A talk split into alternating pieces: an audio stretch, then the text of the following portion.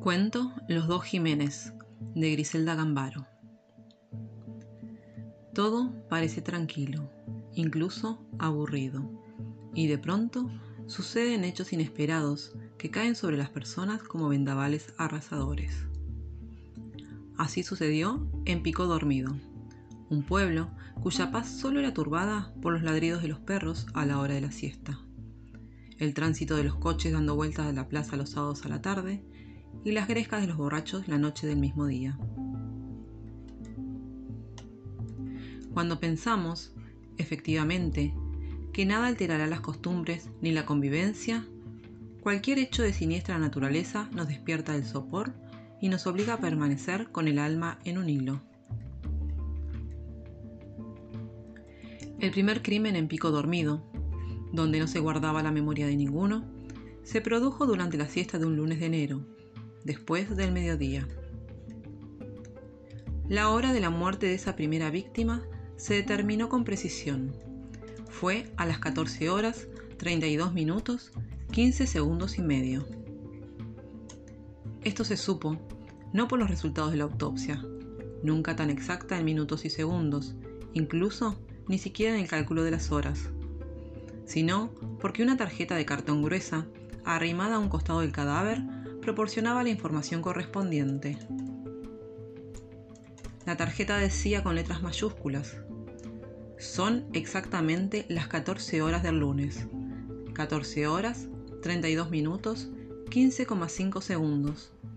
En este momento, he concluido mi tarea. La tarea se refería, con toda evidencia, a la inserción de un puñal clavado profundamente en el pecho, a la altura del corazón, de un individuo de sexo masculino y con textura robusta. Para mayor claridad, una flecha en el cartón señalaba hacia abajo, donde, en la parte inferior, el asesino había dibujado de una manera muy tosca una figura yacente con un puñal en el pecho.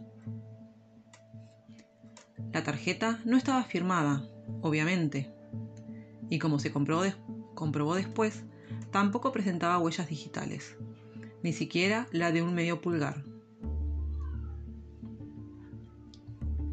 El cadáver yacía de espaldas al suelo, con un brazo extendido, el otro doblado, doblado hacia el hombro en una posición que en circunstancias más felices no hubiera carecido de encanto. Era don Diego Iñiguez, un hacendado del pueblo, criador de caballos de polo, poseedor de una gran fortuna que no era heredada ni provenía de los caballos de polo, sino de préstamos que concedía a intereses exorbitantes. Medio pueblo le debía plata. Iñiguez, de estado civil, civil soltero, tenía unos 50 años y bebía cerveza en cantidades, lo que le había producido una barriga importante que desde el suelo sobresalía como una montaña, más que el puñal que tenía clavado en el pecho. Aparte de la barriga, Iñiguez era reconocible porque, mientras vivió, nunca se separaba de sus guantes, tanto en invierno como en verano, en primavera y otoño. Los usaba para ocultar las ronchas de un sarpullido que le atacaba las manos. Contrariando esta costumbre, Iñiguez no lo llevaba en oportunidad del crimen. Más tarde, cuando se inició la investigación, se comprobó que los guantes estaban en la caja fuerte. El cadáver no se descubrió ese día, lunes, en que por casualidad ningún polista se interesó en adquirir un caballo, ni ningún deudor se presentó a pedir gracia. Fue la mujer que limpiaba la oficina quien descubrió el cadáver al día siguiente, martes, cuando apareció con sus bártulos, cepillo, escoba, balde y enceradora, a las 9 de la mañana. Empujó la puerta y no se asombró de hallarla abierta. El señor Iñiguez, por lo general, se le adelantaba. Abría la oficina muy temprano y luego se iba a tomar un café en el bar de la esquina. No temía a los ladrones, nunca había sufrido un percance, salvo el último, fatal. Ella entró canturreando, sin que la asaltara ningún presentimiento, y a los dos pasos se encontró con tamaña sorpresa. La voz se le estranguló en la garganta.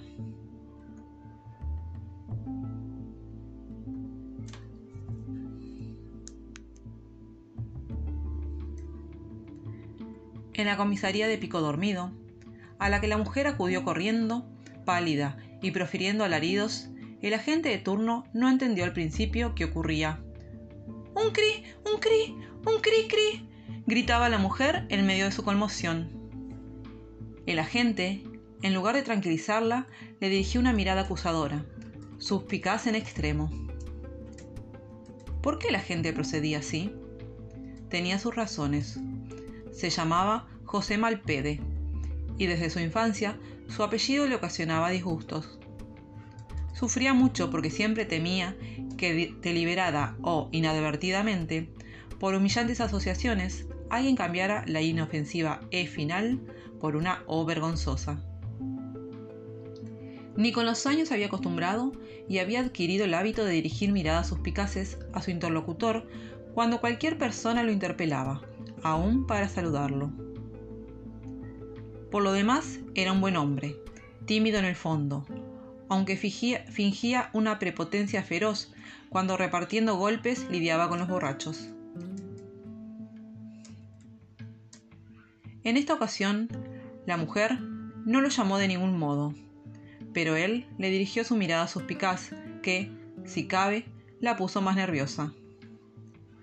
Ella lloraba, lanzaba gritos ahogados y trataba de explicar algo que a la gente le resultaba incomprensible. Al verla tan trastornada y ya tranquilo en lo referente a su apellido, a ella ni se le ocurriría hacerle una broma al respecto. Él abandonó su mirada suspicaz, le ofreció una silla y luego le alcanzó un vaso de agua que la mujer bebió a medias y a medias derramó sobre el delantal gris que usaba como uniforme.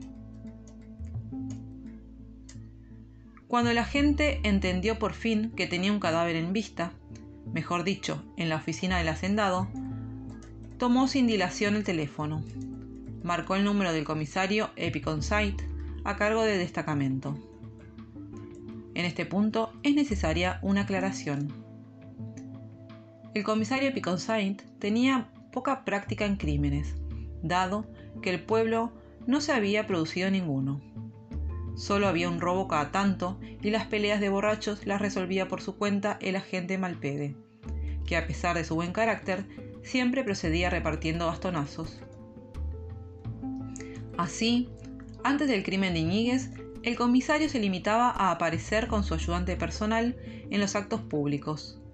La iniciación del año escolar, la celebración del aniversario de la fundación de Pico Dormido, que no se sabía bien cuál era, pero que por comodidad y para simplificar las cosas, se había decidido fuese el 25 de mayo, aunque de un año impreciso. Sobre el año, los pueblerinos no se habían puesto de acuerdo. Algunos pretendían que había sido el mismo de la fecha patria, 1810, otros 1811, y una minoría el comienzo del gobierno de Perón.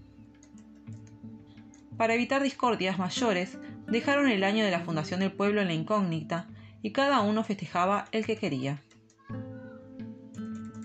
Bien, como dijimos, el comisario aparecía puntualmente en esas celebraciones en compañía de su ayudante, pero solo cada tanto se asomaba por la comisaría. El ayudante, de apellido Jiménez, era utilizado en mandados, tareas de jardinería y reparaciones en casa del comisario, quien, sin embargo, no se lo agradecía para nada y lo, humillaba a la menor ocasión. Procedía de esta manera con gusto y justificadamente según su criterio, porque consideraba a Jiménez torpe y muy corto de inteligencia. Jamás entendía una orden. Como se verá después, al comisario Piconsaint, con el crimen de Iñiguez y su falta de experiencia, le había caído un problema muy gordo trabajo extra, preocupaciones, horas sin dormir, angustia. Todo eso le había caído encima como una fatalidad.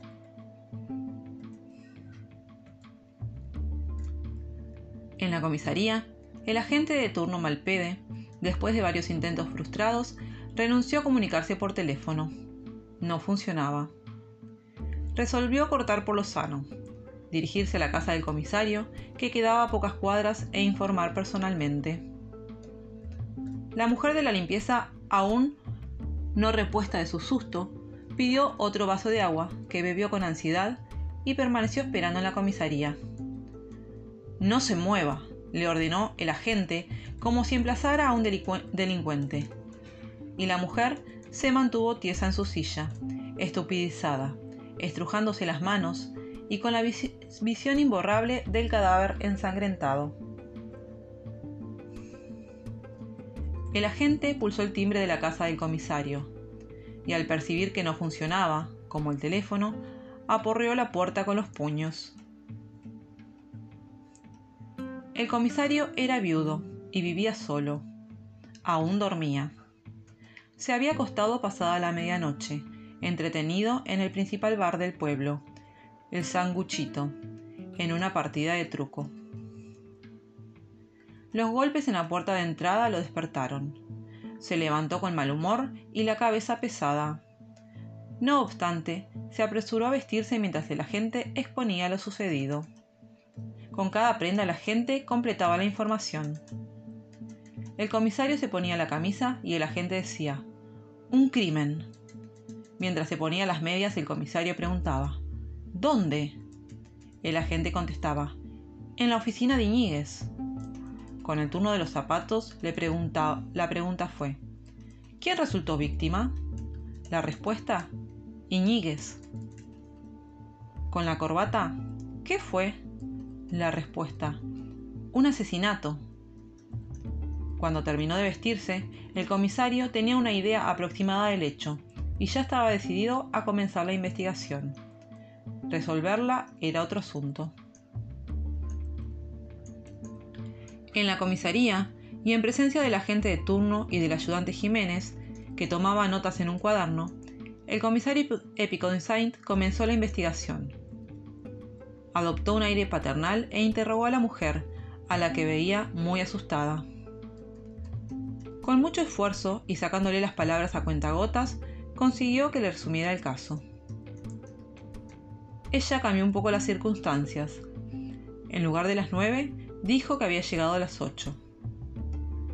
Todos los días, a excepción de sábados y domingos, llegaba a las ocho